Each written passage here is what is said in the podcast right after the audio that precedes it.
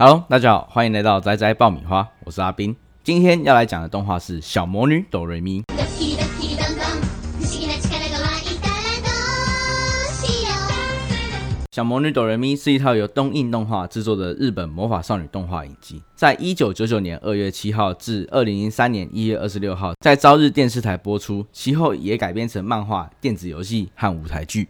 本作主要讲述主角哆瑞咪和他的朋友们成为魔女见习生，一边以成为真正的魔女为目标，并帮忙经营贩卖魔法物品的店铺魔法堂，一边用魔法在日常生活中帮助周遭的人的故事。小魔女哆瑞咪这一部是以角色间的感情、友情、亲情、爱情、剧情互动以及人物设定，整体组合起来是一个很庞大，而且占了整部动画中非常重要的一环。在借由魔法的帮助下来衬托出这一些设定。我想其他的魔法少女动画绝对有这一些要素的存在，但是小魔女哆瑞咪所占的比例，我个人认为是比较高的。另外，这部动画虽然也有个性不好的角色存在，但是没有所谓的真正的坏人。在各个角色的陪衬下，其实这些个性不好的角色是都有他们重要性以及能够让人感动的。而每一部都有新的人物登场来加入主角群，更换班级后的新配角一点也不马虎。配角、主角的相互陪衬下所产生的剧情，其实也都是很重要而且感人的。而剧中所发生的故事是在本作中虚构的城市——日本美空市美空町。在这里头，另外虚构的要素其实也是非常庞大，除了幻想般的魔法堂。魔女世界和魔法师世界外，人间界的生活环境也都建构了非常完整，光是看这架空的场景就足够满足的了。娱乐方面更有架空的设定，例如科幻怪兽扎马龙，或者是小孩爱看的英雄正义特工队、女子格斗大赛的小甜甜、音符所拍摄的大量影剧等等。虽然这些都是虚构中的虚构，但也为此增添了不少的乐趣以及新奇感。其实小魔女哆瑞咪所制作的魔法饰品花。甜点、手工艺品，这些都非常符合现代人中的真实生活，所以它大宏观的世界除了设定相当齐全之外，也丰富了非常多生活化的平易近人。而哆瑞咪是整部动画的一部大齿轮，在我看完一整部后，可以感受到他的思绪是让人钦佩的。虽然剧情中他笨手笨脚的，但他那只替他人着想的热心思想，真正造就了他那成功的主角光环。后来陆续加入的其他伙伴，也都受到了他的影响。甚至也跟上他的脚步来付出奉献，配角们更因为他的出现而改变了许多，使得他成为了动画中最具影响力的角色。而这些埋下的因果，在最后的毕业典礼中一次爆发，更能凸显他那只为人着想、不用理其他人、不求回报的大爱思想。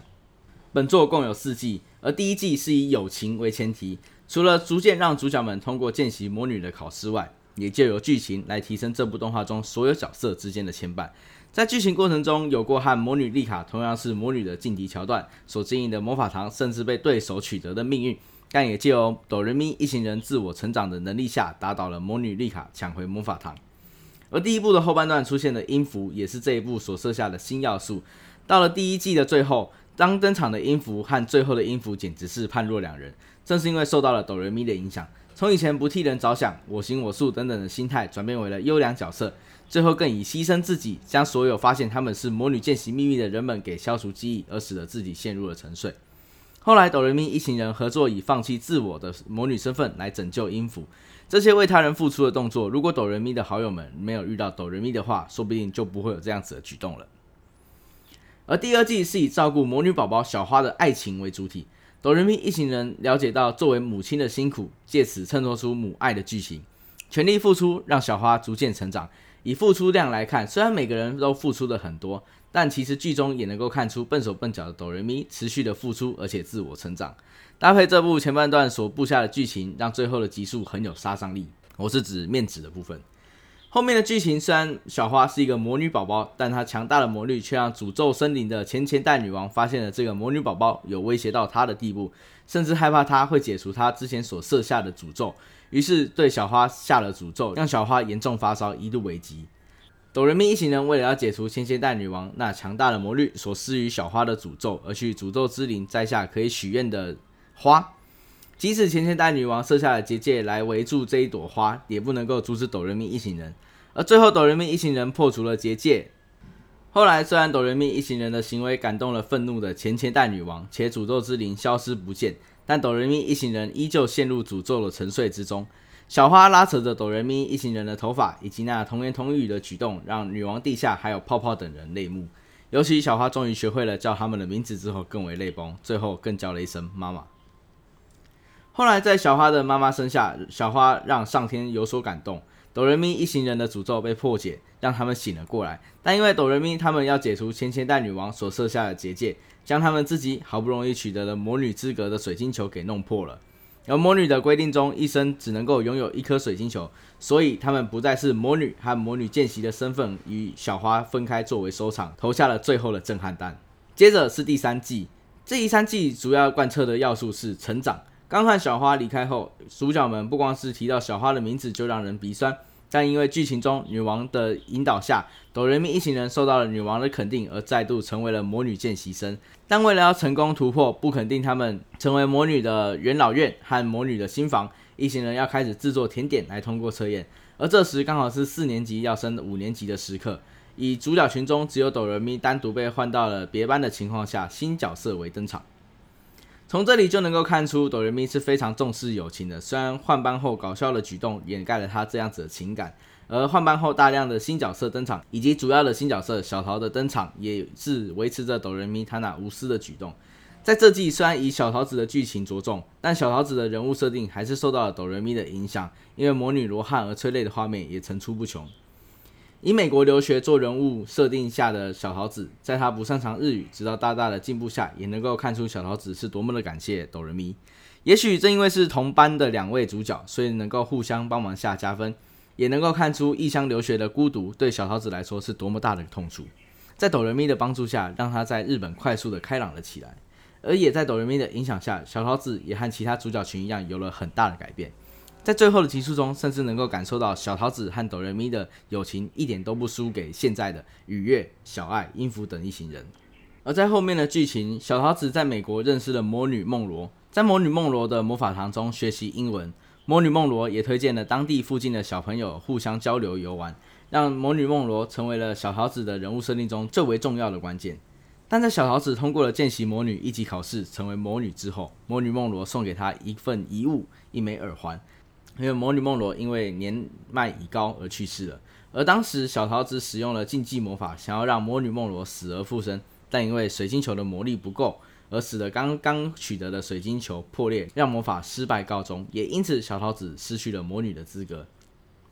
但受到女王陛下的安排，也和哆瑞咪一行人暂时恢复了魔女见习的身份，帮助哆瑞咪等人一起经营魔法堂。而魔女梦罗从这个画面开始埋下一笔伏笔。直到最后，每出现这个画面，依旧是非常的感伤，成为了小桃子中最重要的人物设定。在这一季中，小花的登场活跃也是非常重要的一环。其中有哆瑞咪为了要解除女王所设下的诅咒，厌食蔬菜的桥段。剧情中设定的蔬菜是魔女最重要的魔力来源，而剧中小花在没有微笑满月的情况下，从人间界将哆瑞咪强制拉到魔女界，让前前代女王发现到小花那强大的魔力会破坏自古以来所设下的规矩。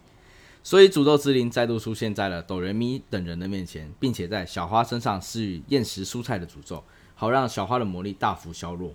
女王担心前千代女王会再度攻击小花，众人也发现到前千代女王对小花所施予的诅咒是厌食蔬菜的诅咒，于是乎暂时将小花送往人间界，并交由哆瑞咪一行人好好保护。正好哆瑞咪一行人的魔法堂经营着甜点店，所以费尽心思制作甜点。在爱心与用心下，陆续的让小花吃下他们辛苦制作的蔬菜甜点，逐渐的让小花恢复元气，最后成功的破除了诅咒。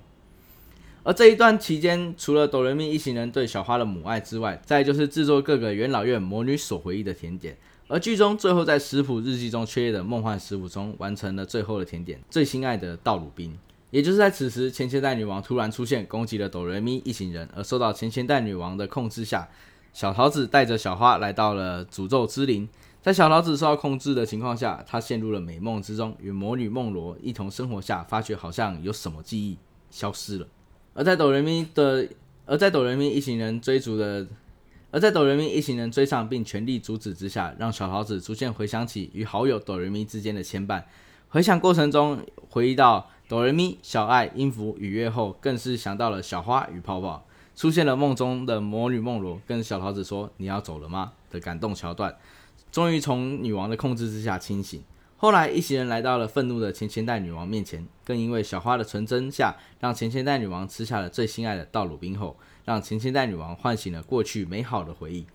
挚爱先夫的美味蛋糕，最心爱的道鲁冰，而让诅咒之灵完全的消失，钱钱袋女王所制造出来的怨气消失，也就现出了真身。正因为她的名字叫做道鲁冰，而她最挚爱的丈夫所制作的美味蛋糕，而感化了她。虽然怨气消失后的道鲁宾女王的真身出现，但道鲁宾女王依旧是陷入了沉睡之中。在她四周围绕了六条荆棘，强大的魔力保护下，女王陛下与哆瑞咪一行人无法靠近她，而暂时离开。另一方面，哆瑞咪一行人制作的甜点也让原本不能够肯定他们的元老院魔女心态转变。这件事情结束后，更答应要让他们成为真正的魔女。也在此时发现到，哆瑞咪一行人除了能够改变同班同学外，连同魔女界、魔法界的所有人都能够感化。再来就是最为催泪的第四季了。第四季就是因为这一部的主题是毕业，但是前段催泪的能力并不高，在后面几集一次将前面一到四季所有的剧情融会贯通。哆瑞咪一行人在毕业后所要规划的路和哆瑞咪他们之间的友情上开始出现了分叉。是要往各自的梦想前进，还是要好友继续聚在一起呢？与前面的剧情一样，最后的几集，哆瑞咪依旧展现出那无私奉献的个性，无论好友是否分开。其实，在化解了前前代女王道鲁宾女王的悲痛后的前几集，就已经开始在铺梗了。比如像是小爱的家庭因素，愉悦的小提琴梦想，音符的明星梦，或者是小桃子真正想要相处的人，以及妹妹泡泡的焦虑等等的，在最后的几集陆续的爆发出来。女王就率先告诉哆瑞咪一行人她的秘密，而她就是一直在告诉哆瑞咪他们要怎么做的学老师，而且她也说了，她要寻找的就是能够拯救魔女界还有人间界的人选，而发现到了这个人选正是哆瑞咪。当他看见了哆瑞咪帮助了刚刚欺负哆瑞咪的小男孩时，